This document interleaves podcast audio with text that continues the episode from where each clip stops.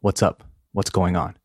Welcome to another episode of English with Dane, a show designed for you to practice your English. As always, I'm your host, Dane, and you can find me on Instagram and Twitter at English with Dane. On today's show, I'm going to talk about a very interesting moment in history that has to do with chess, que tiene que ver con chess, ajedrez. But it's not what you think, because it also has to do with a very special computer.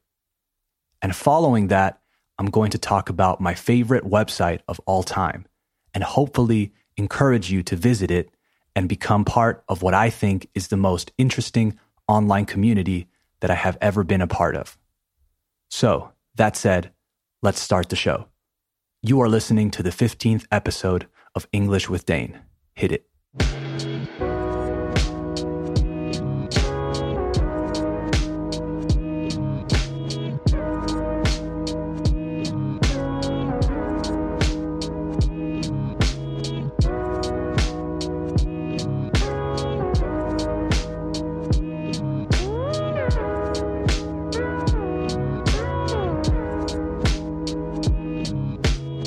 Okay, we have officially started the show.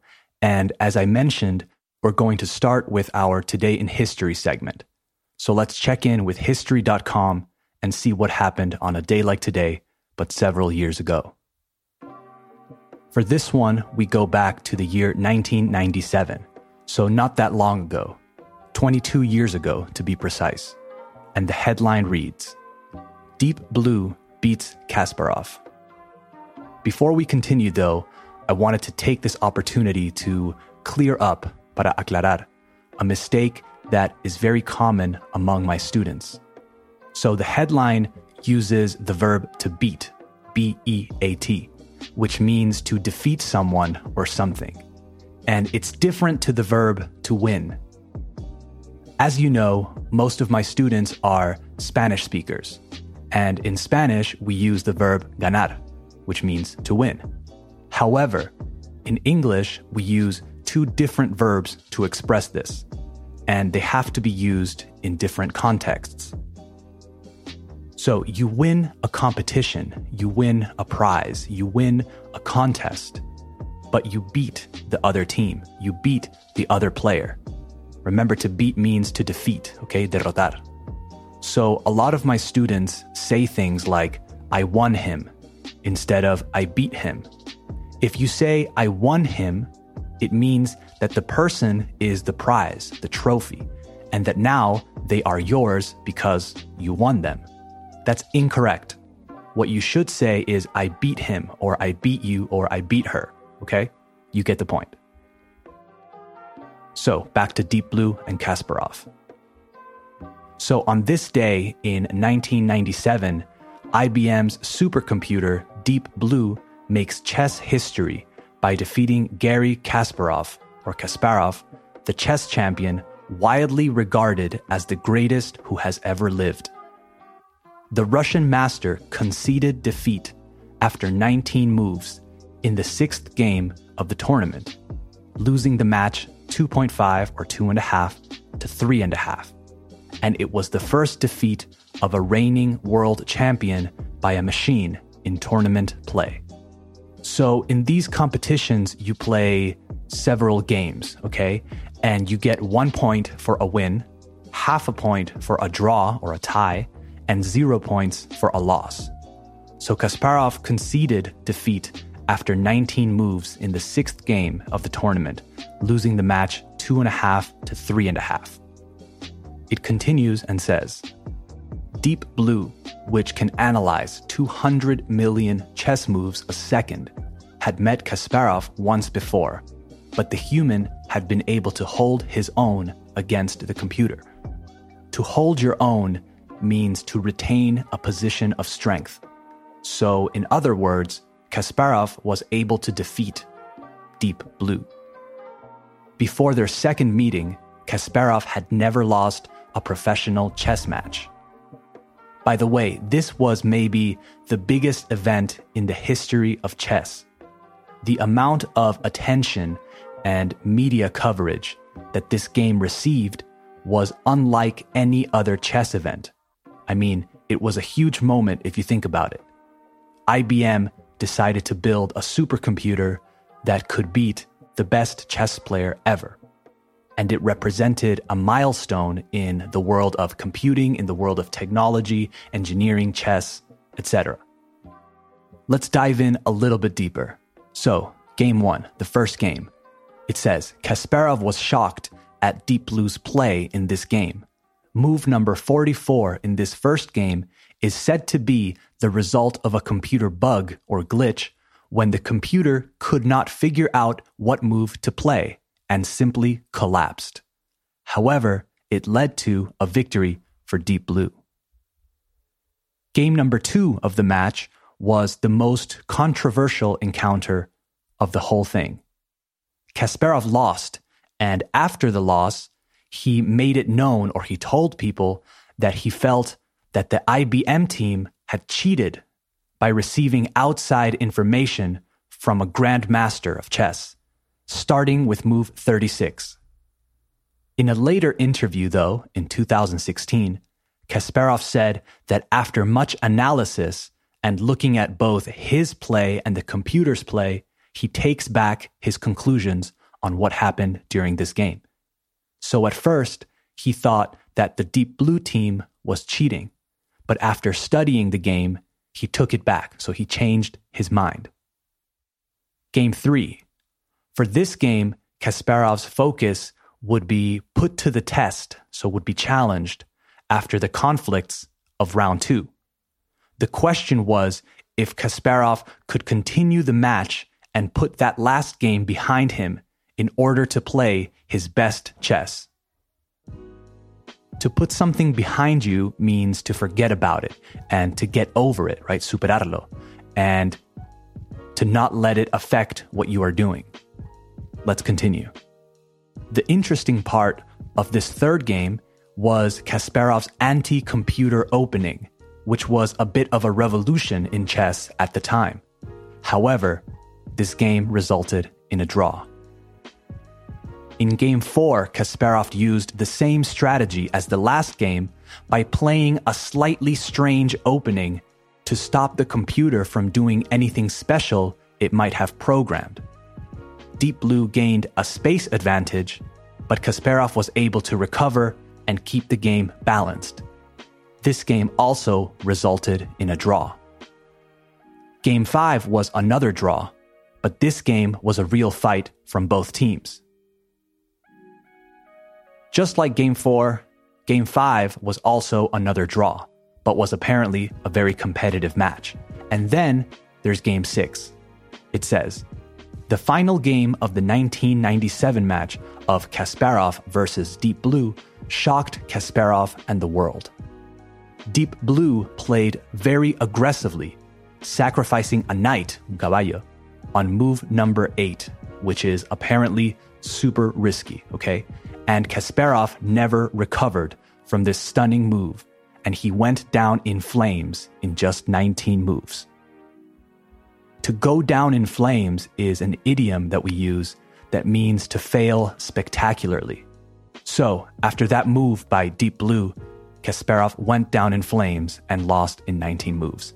Again, this was a huge deal, right? This was a really important event because this match was the first defeat of a reigning world chess champion by a computer under tournament conditions. Nowadays, I think there are computers that would have no problem in this type of environment. And recently, there was another similar style match. Don't know if you remember reading about this on the news, but in 2016, in Seoul, Korea, Lee Sedol played a match of Go against this computer that was programmed and developed by Google DeepMind.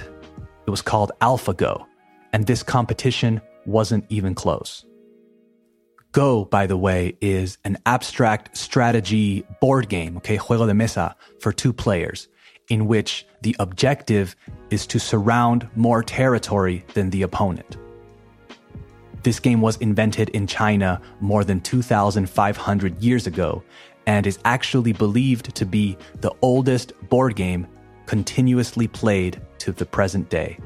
So the 18 time champion, Lee Sedol, only won one match out of five, and it was clear that he was no match for the Google DeepMind program. As you can imagine, this match has been compared to the Kasparov against Deep Blue matches of 1996 and 1997 that we just spoke about. I wonder what the next challenge will be. And if it's even possible nowadays to beat such advanced programs. I don't know. I guess time will tell. Okay, quick music break, and I'll be back in a second with more English with Dane.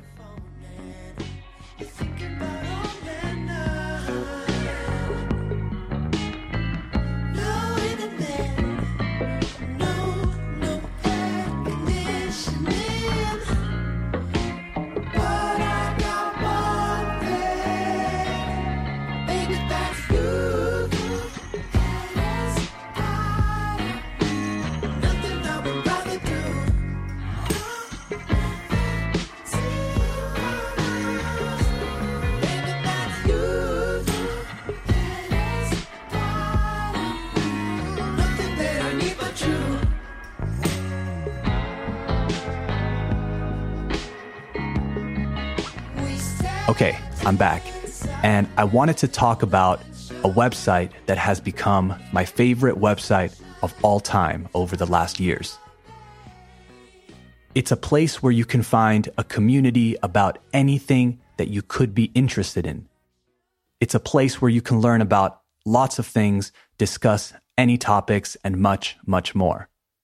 The website is called Reddit, spelled R E D D I T.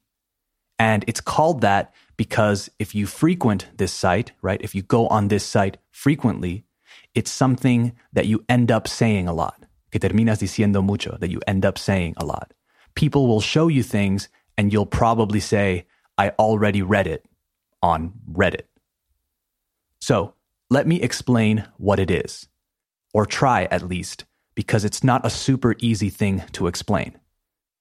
Firstly, you can think of Reddit as the front page of the internet, which is actually what it says on the site if you go on it. But that's a bit of a confusing statement. You understand what they're trying to tell you, but if you don't know what Reddit is, then it's a little bit tricky. So you can think of Reddit like, you can think of Reddit as a giant forum, I guess. Well, not really. It's more like a giant collection of forums where people can share news, content, etc., or comment on other people's posts. Reddit is divided into over a million communities known as subreddits, and each of these subreddits covers a different topic. If you are interested in Game of Thrones, for example, you can subscribe to the Game of Thrones subreddit in which people discuss theories, critiques, interesting information, jokes, memes, etc. And you would be surprised to see the amount of content that is generated. If you are interested in anything else, however strange it may be, I'm positive that you will find a subreddit dedicated specifically to that. I have been going on Reddit for almost a decade and I'm constantly amazed by the level of variety and depth that can be found. Oh, and there's a really big aspect of Reddit that I should mention before we continue with this explanation. On Reddit, you can upvote or downvote individual posts and comments. Each post and comment has two arrows next to it. And if you think it's a good post or a funny post, an interesting post, or anything you think that deserves to be seen, que merece ser visto, you can upvote it by clicking the arrow pointing up. However, if you don't like it or if you don't think it's a good post or comment, you can downvote by clicking the arrow pointing down. But what does this mean?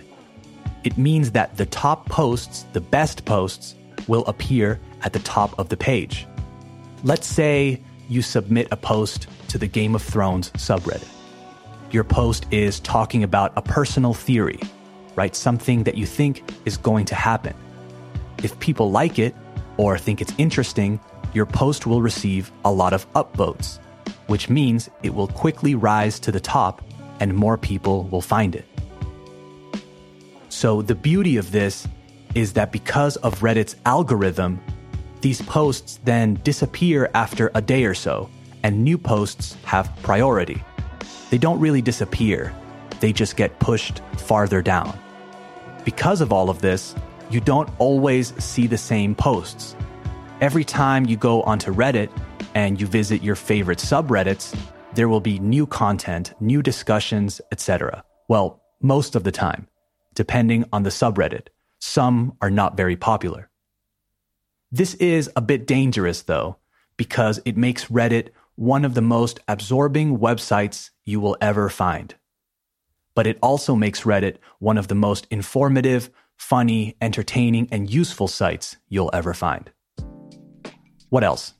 So, according to what subreddits you are subscribed to, your front page will look one way or another. What do I mean by front page?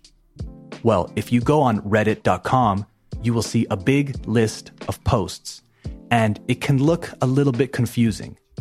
But essentially, what you are seeing is a big list of the trending things in the most popular subreddits. But if you sign up, si te apuntas, which is free, then the first thing you'll see is the top posts for each subreddit that you are subscribed to. So it becomes a tool to keep track of everything that you're interested in. The more subreddits you are subscribed to, the more variety you will find on your front page. One of the best things about Reddit, however, isn't the posts, but the comments and the discussions that arise, que. Like many forums, people are encouraged to comment, to agree, to disagree, and continue the discussion. And this is where a lot of the value is. And because you can upvote and downvote comments, the best ones or funniest ones will be the most visible. As I'm saying all of this, I'm realizing that it's really hard to describe the magic of Reddit without experiencing it, without giving it a chance. There was a video that I saw once that described Reddit in a really simple way. It said, If Google is where people go to find things, Reddit is where people go to see what people have found. Let me repeat that. If Google is where people go to find things, Reddit is where people go to see what people have found. Now, on the last episode of English with Dane, I mentioned the word netizen, as in citizen of the internet. And I mentioned how the first time I heard that word, I thought it was a bit silly. But Reddit has shown me that it is a very real and true concept. Whenever I meet someone who is a Reddit user, I know right away that we have a lot in common. Maybe we aren't subscribed to the same subreddits, and maybe we don't have many interests in common, but there's like this extra thing, this extra sense of community that is there. And I guess it's the same thing that you feel when you meet someone from the same city as you or from the same country or town. You might not have that much in common, but there's this extra thing that you can't explain. Okay, I wanted to take a second to talk about one of my favorite subreddits and to show you the reach, el alcance, that Reddit has, as well as the influence in a way. The subreddit I wanted to talk about is called AMA, which stands for Ask Me Anything. This is one of the most popular subreddits, and in my opinion, it's maybe the best. So, if you are a well known person, a famous person, or someone with a particularly unique life experience, whether it be good or bad. You can post on this subreddit and invite everyone to ask you anything. And this is where Reddit really shines. People will ask questions before the interview, and these questions will be upvoted and downvoted. So the best questions or the most interesting questions will be at the top and will have a greater opportunity to be answered. Then the famous person or the person with a unique life experience will go through the questions and answer them. Obviously, not all of them, but a lot of them. To give you an example of how popular this subreddit is, some of the people that have been interviewed are Bill Gates, Barack Obama, Arnold Schwarzenegger, Jerry Seinfeld, etc. And these interviews are great, and I think they are much more honest and open than interviews that happen in normal or mainstream channels. Okay, I could talk about Reddit for hours, but I can't, so I'm going to stop here. I encourage you to go on reddit.com and become a part of the most entertaining and informative website on the internet. And I promise I don't work for them. They are not a sponsor of the show or anything like that. I'm just trying to spread the word because I think if you're not on Reddit, then you aren't missing out. Te lo estás perdiendo. Okay, that's the show for today. Don't forget to tune in on Wednesday for episode 16, which will be the movie review.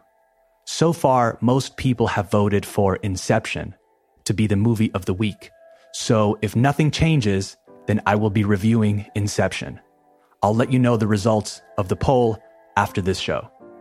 In the meantime, don't forget to support the show by giving it a five star review on iTunes, sharing it with your friends, family, work people, or anyone you think would enjoy it. Okay, talk soon. Bye bye.